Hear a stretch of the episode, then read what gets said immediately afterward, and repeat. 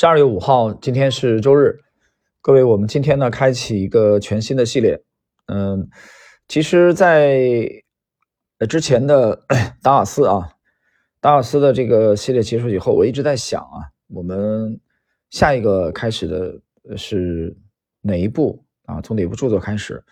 因为这个量化投资西蒙斯这个还在进行，但是已经进入了至少后后三分之一的部分啊。就我一直在想，因为我们之前，持续的一直在介绍的都是围绕基本上都是围绕趋势投资的啊。这个你无论是一百倍，呃，超级强势股也好，这个呃，马克米勒维尼也好，威廉奥内尔也好啊，这个当然我们花了最大的精力的去研究的是杰西利弗摩尔啊。我这张专辑一开始的名字就是用这个趋势投资之道利弗摩尔的名字来命名的。呃，但是今天呢，我跟各位讲。我们今天开启这个全新的系列，呃，是之前的风格不太一样的啊。它的名字叫《八芒演绎》啊，八呢，毫无疑问，巴菲特，芒指的就是芒格。《八芒演绎》这部书的作者叫唐朝啊，实际上我没研究啊，应该是笔名啊。他在国内现在价投圈子也是比较有知名度的啊。他早年做过期货，九五年啊，后来九六年直接成功的爆仓了，得出一个。这个心得什么呢？远离杠杆，后来就转转向了价投，啊，这个取得了不错的投资收益，当然也出版了几部专著啊。他的书我还真没读过啊，也就这是第一部吧，《八芒演绎》。呃，我没，我到现在还没读完，所以我觉得跟大家一起来学习吧。啊，但我只随手翻了一翻，呃，我觉得非常好啊，写的非常好。呃，其实你要去听我之前的整个这个系列啊，你你会发现一个现象，就是因为我第一张专辑这个雷克斯牛股模型那个已经下架了啊，那是这个二零一六年的七月十七号的第一集，呃，那个专辑里边应该也有一百多集节目，一百多期节目啊，就是整个从时间的跨度来说，在国内介绍查理芒格的投资思想啊，在起码我应该是比较早的啊，我不敢说是第一人，这个我受的。这部书的影响的就是查理芒格的《智慧箴言录》啊，李路先生介绍到中国来的啊，由李继红翻译的啊，这几部书《穷查理宝典》啊，非常棒，真的非常棒。所以有些人可能不理解，他说你这个我听了你的整个的节目啊，我觉得你是一个典型的这个至少是以图趋势、以图表啊为主的啊这种风格啊，但是你的这个节目里边还是有相当的这个内容去介绍沃伦巴菲特啊，包括查理芒格啊、沃尔特施洛斯啊，包括霍华德。呃，这个马克思啊，这些人就是趋势投资和价值投资，实际上都在研究和比较。呃，那是为什么呢？有人讲这个，这到底是为什么？道理很简单，因为之前入行从九七年开户啊，到之前的交易，这前十多年，我基本上对价投没有啊，没放什么心思。就早年也钻研过，但根本钻不进去的，明白吗？其实就这些年，确切的说是一三年模型定型以后啊，我开始花了一些精力去，呃，着重的去研究价投的一些大师的他们的这个体系啊，除了投资理念之外的啊，主要是他们的交易体系，就是我有刻意的，其实在比较这两两种风格啊。那么首先是出于个人研究的这个目的，后来在这个过程中，因为我们的风格也在修正啊，体系没没动啊，还是根据模型来交易，就是你让我去选。第一眼，我肯定是用图表来过滤的，对吧？但是在持有端啊，我我不止一次讲，也不是今天第一次讲，在持有端，其实我们这近几年的风格越来这个持有的这个周期越来越长，在这个阶段，我觉得其实跟价投有很大的这个契合。所以大家你听我的节目，你会发现，其实我们这几年其实也花了很多的精力啊，去比较这两种风格的差异。就我觉得对很多投资者可能会有一定的帮助。那么今天这部书呢，作者是唐朝啊，中国经济出版社的。呃，唐朝先生写的，我只是粗略的翻了一翻，我觉得非常好。呃，你应该知道我在整个介绍的之前内容当中，我对国内的啊，国内写投资的书，我基本上很少介绍啊，很少介绍。李森那个访谈录算个例外的啊。你发现没有？我介绍的基本上都是西方的这些经典。道理在哪里？很简单啊，人家资本市场成立的比我们早得多。啊，两三百年的历史，我们到现在还还也就三十年吧，九零年，啊，三十一年而已。所以这方面，你去找这个去学习以西方的这个传统的经典啊为主去学习资本市场，我们是学生啊，别人是祖师爷，这个是毫无疑问的，这个就不用再争论了啊，没什么好争论的。但是我不排除国内有少数的作者啊，有极少数的作者，极少数的这个著作，呃，我觉得堪称经典。那么今天开始我介绍给各位的唐朝先生的这部《八芒演义》，我觉得啊，应该在这个行列当中啊。他的这部书的特点是什么呢？我跟大家简单的介绍几句啊，因为我们今天开篇的第一集，他在这部书当中。它是基本上按照这个编年体的这个这个形式来写的啊，按照这个年份啊的先后顺序，他依次介绍了本杰明·格雷厄姆、伯纳德·巴鲁克、这个约翰·梅纳德·凯恩斯啊、菲利普·费歇、沃尔特·施洛斯、爱德华·索普啊，就是那个战胜呃玩二十一点啊，用这个呃数学来交易的高手，克劳德·香农啊，克劳德·香农是博弈论的啊，博弈论的鼻祖，亨利·辛克尔顿。啊，比尔·格罗斯，美国的老债王，我之前有介绍的；迈克尔·米尔肯，啊，垃圾债券大王；彼得·林奇，这不用讲了啊，富达基金的旗帜性的人物；乔尔·格林布拉特，啊，就是发明那个股市万能公式的啊那位；约翰·伯格，啊，这位老爷子，啊，这个先锋基金的创始人；多种这个许多位投资大师，啊，把他们利用时间的啊这条线啊串起来。这是我觉得从纵的这个啊方纵轴，那么从横轴来看呢，唐老先生在这部著作里边呢，他其实对他们进行了这个比较啊，这是这部书的很大的一个亮点啊。我觉得我我读了以后，我觉得呃非常好，应该有必要介绍给各位。他有很多的事件啊，这个原始的数据，包括事件的细节啊，文笔写的也非常好，我觉得很有趣。呃，很值得一读，很值得一读。呃，这部书我还买了一本啊，是买。我那天翻阅了一下，我觉得非常好，不错。呃，我们今天呢就开篇吧。啊，开篇我们进入从今天的这个引子啊开始，引言开始。在开始今天的内容之前啊，我要讲的最后一句话就是，在这部书的啊扉页上出版的这个扉页上，他引用了哥特弗里德威廉莱布尼茨的啊一句名言。这句话非常字数非常少啊，但是我觉得讲的非常好。什么话呢？自然从不飞跃，啊，就这几个字，几个字呢？六个字而已。自然从不飞跃。我读了以后，读到这几个字啊，啊，脑子里边不禁一震啊。我不知道你会想到什么啊？自然从不飞跃。莱布尼茨应该是个数学家吧？我读到这里的时候，我想到了我前几天在上一集的这个，呃，应该是在介绍啊，应该是在介绍这个李森的那部专著《呃全球超级交易员》讲谢青海的第二集啊，应该是在那里说，我曾经当时发出感慨啊，就是比较中国佛教的南宗和北宗啊，在这个领悟这方面的差异啊，中国南宗。啊，佛教南宗他们更多强调的是顿悟啊。我当时举例子，当头棒喝，啊，瞬间醒悟了。那么北宗呢，更强调渐悟啊，渐有一个过程嘛，逐渐，对吧？但是莱布尼茨的这句话，唐朝先生的这部《八芒演义》的扉页上，我看到这几个字的时候，我脑子不禁啊一震，我想到了什么？我瞬间想到的就是渐悟和动物的关系。自然从不飞跃这句话，我的解读就是。什么叫从不飞跃？就是它有一个积累的过程，这个积累的过程就是一个逐渐的探索、逐渐收获、逐渐领悟的过程，就是北宗的从先有见悟，然后有顿悟。所以莱姆金斯讲自然从不飞跃。呃，有人说，那你讲的还是太书面化了，我不懂啊，能不能再通俗一点，让我一下子就能明白？OK，我举个例子你就懂了。飞机你坐过的呀，对吧？坐过飞机的人有一个体会的，在机头。拉起那一瞬间，啊，先是这个逐渐陡峭的，比如三十度、五十度、七十度啊，甚至垂直往上拉升，拉高，脱离这个这个低空的空域的时候，机头拉起来那一瞬间，那一瞬间，我的理解就是顿悟，我把它比喻为顿悟。所以南宗强调顿悟，我说你不要忘了，在那在那一瞬间之前的左侧发生了什么？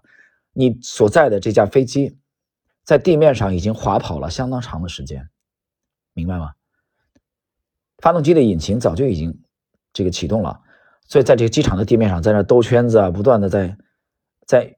在这个酝酿。你可以把它比喻为酝酿，可以比喻为预热啊，比喻为蓄势，那就是一个建物的过程。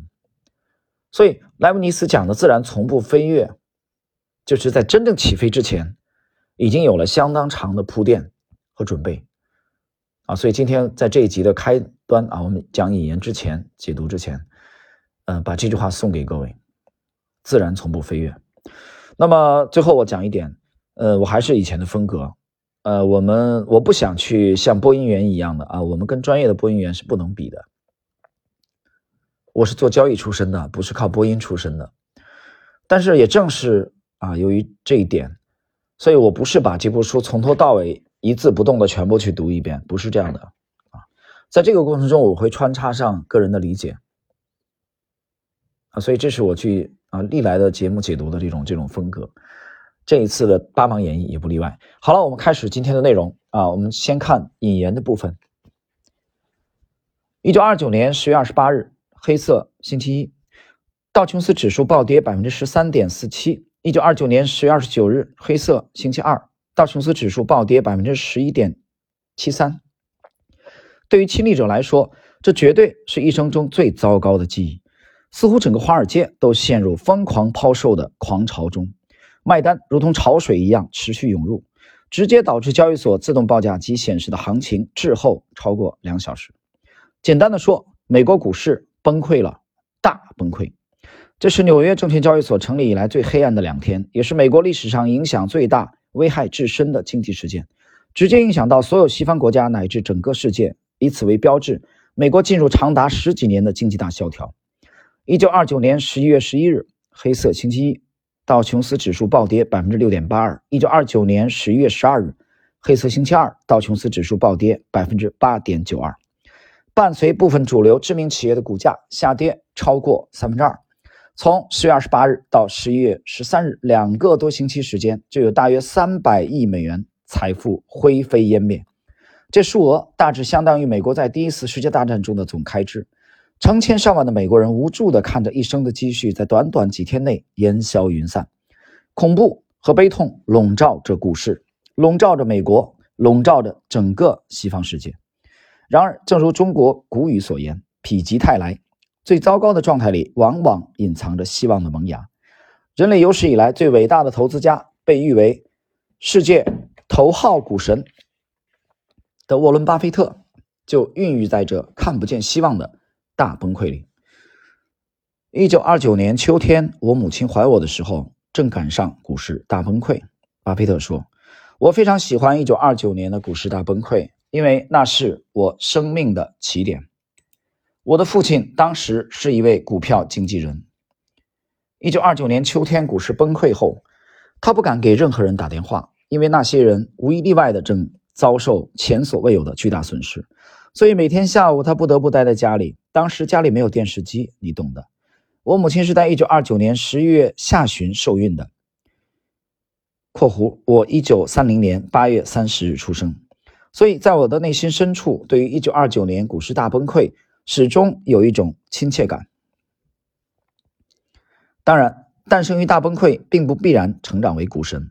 在学习本杰明·格雷厄姆的投资体系之前。巴菲特并没有表现出过人的投资天赋。如果一定要在他身上寻找一些与普通孩子不同的神迹，大概也就是少年巴菲特喜欢数字、喜欢阅读、喜欢金钱，并且愿意为获取金钱付出劳动。从大约六岁起，巴菲特就从爷爷的杂货店里买进整包的可乐、口香糖，然后挨门挨户拆零推销，从中赚取批零差价。稍大点，巴菲特还在体育场卖花生米和爆米花。在小区捡废书报卖给废品收购站，在草丛或池塘里捡旧高尔夫球清理后出售，在爷爷的杂货店里干体力活挣工钱，在凌晨四点半去取报送报，几十年如一日，包括节假日，所有这些都是为了挣钱。大概十岁时，巴菲特在图书馆里读到一本书，啊，书名叫《赚到一千美元的一千招》，巴菲特不仅从中看到很多赚钱的方法，更重要的是，他第一次知道了复利的概念。经过充满幻想的计算，十岁的巴菲特向小伙伴们庄严宣布，自己计划在三十五岁前成为百万富翁。伴随年龄的增长，少年巴菲特在坚持送报业务的同时，继续开发其他生意，诸如销售邮票、台历、杂志、出租弹子游戏机、自编马经卖给赌马的赌徒等等。有趣的是，巴菲特编写马经，结果自己也信了，下注参与，输掉一百七十五美元后认赔收手。通过上述经营活动，少年巴菲特高中毕业时已经赚到超过五千美元的巨额财产。呃，这个大约相当于二零一九年的五点六万美元啊，或者四十万人民币啊。这个对一个少年来说，这个是很可观的财富了。以及一个农场，十五岁时花一千两百美元买下，租给佃户耕种，二十岁时以翻倍的价格卖掉了。凡事必有代价，巴菲特忙碌于挣钱，心里逐渐偏离了学校和学习，各科成绩直线下降，也因此经常遭受老师的批评。也许是逆反心理作祟，巴菲特变成一个爱搞破坏的捣乱分子，甚至还和小伙伴一起去商场偷东西卖。一个典型的迷失于金钱的问题少年，让父母和老师们陷入绝望。幸运的是，父亲对症下药，以不允许继续送报挣钱为要挟，击中了小财迷巴菲特的软肋。巴菲特逐步回到正途。最终以三百五十名同学里的第十六名从高中毕业，并按父母的意愿进入位于费城的宾夕法尼亚大学沃顿商学院读书。沃顿商学院创立于一八八一年，是全美顶级的商学院。将在本书出场的龙套人物至少还有七位也毕业于沃顿商学院啊，分别是证券分析的合著者戴维多德教授、兼并天才罗纳德佩雷尔曼、传奇基金经理。彼得林奇，美国现任总统唐纳德特朗普啊，他指的是一九年啊啊，现在换了嘛，现在是拜登。橡树资本创始人霍华德马克思，垃圾债券之王迈克尔米尔肯，以神奇公式闻名的基金经理乔尔格林布拉特。只不过在巴菲特进入沃顿商学院时，多德教授已毕业二十七年，佩雷尔曼四岁，林奇三岁，特朗普、马克思和米尔肯还在吃奶，乔尔则还要再等十年才出生。其实，巴菲特不想上大学，他想立刻开始他的赚钱大业。但出于对父亲的尊重，巴菲特还是去学校报道了。好在沃顿商学院的会计、行业分析、商务法律等课程让小财迷受益匪浅。至于其他课程，巴菲特的兴趣没那么浓厚。再加上不适应费城的气候，他很小回到家乡奥马哈，回到他熟悉的地盘去。不知是幸运还是不幸。一九四八年十一月，父亲竞选议员连任失败，不得不再次回到奥马哈，重操旧业，成为一名股票经纪人。巴菲特趁机要求回家乡读书，并如愿以偿进了父母的母校，距离奥马哈只有一小时车程的内布拉斯加大学林肯分校。回到家乡的巴菲特如鱼得水，不仅学习挺努力的，尤其是会计课，而且重新开张了高尔夫球生意，并扩大了送报业务。从零售转为带团队，每天大约有五十个报童向巴菲特先生汇报。在林肯分校的学习经历改变了巴菲特急着去挣钱的念头，他转而想进哈佛商学院深造。不过很可惜，他被哈佛拒绝了。或许冥冥中自有定数。正是由于哈佛的拒绝，巴菲特不得不匆忙翻阅其他学校的介绍。突然，他发现了两个熟悉的名字：本杰明·格雷厄姆、戴维·多德。巴菲特读过两位合著的证券分析，也读过格雷厄姆1949年刚出版的《聪明的投资者》，他对《聪明投资者》评价非常高。1973年，巴菲特给《聪明投资者》第四版做序时写道：“1950 年年初，我读了本书第一版，当时我认为它是有史以来投资著作中最杰出的一本。时至今日，我仍然这么认为。”由于父亲的职业原因以及巴菲特对金钱的痴迷，在阅读《聪明的投资者》前，巴菲特大约已经有了七年的炒股经历，不过这段经历和今天中国股市绝大部分参与者一样，沉迷于技术分析和各种主观幻想及真真假假的热点消息，结局总是似乎马上就要大赢，却仿佛隔着薄如蝉翼的那么一点小障碍。内心永远无法从逻辑上确定自己可以在股市里长期稳定的获利。巴菲特被聪明的投资者迷住了，他一遍又一遍阅读，后来甚至达到能够背诵的地步。从这本书里，巴菲特第一次窥见股票投资原来是一种具备逻辑基础、可以理性计算、充满确定性、可以产生复利的行为。二十岁的巴菲特终于在已有的一万美元起点与三十五岁百万美元美元的梦想之间，看见了一条清晰可靠的光辉大道。从哥伦比亚大学的介绍里。得知格雷厄姆原来是活人，巴菲特惊喜异常，立刻写了封言辞诚恳的入学申请。这一次好运眷顾了巴菲特，他被录取为本杰明·格雷厄姆的弟子，正式开启投资世界的封神之路。各位，以上呢就是唐朝先生的《八芒演义》的开篇啊，他有个这个引言的部分。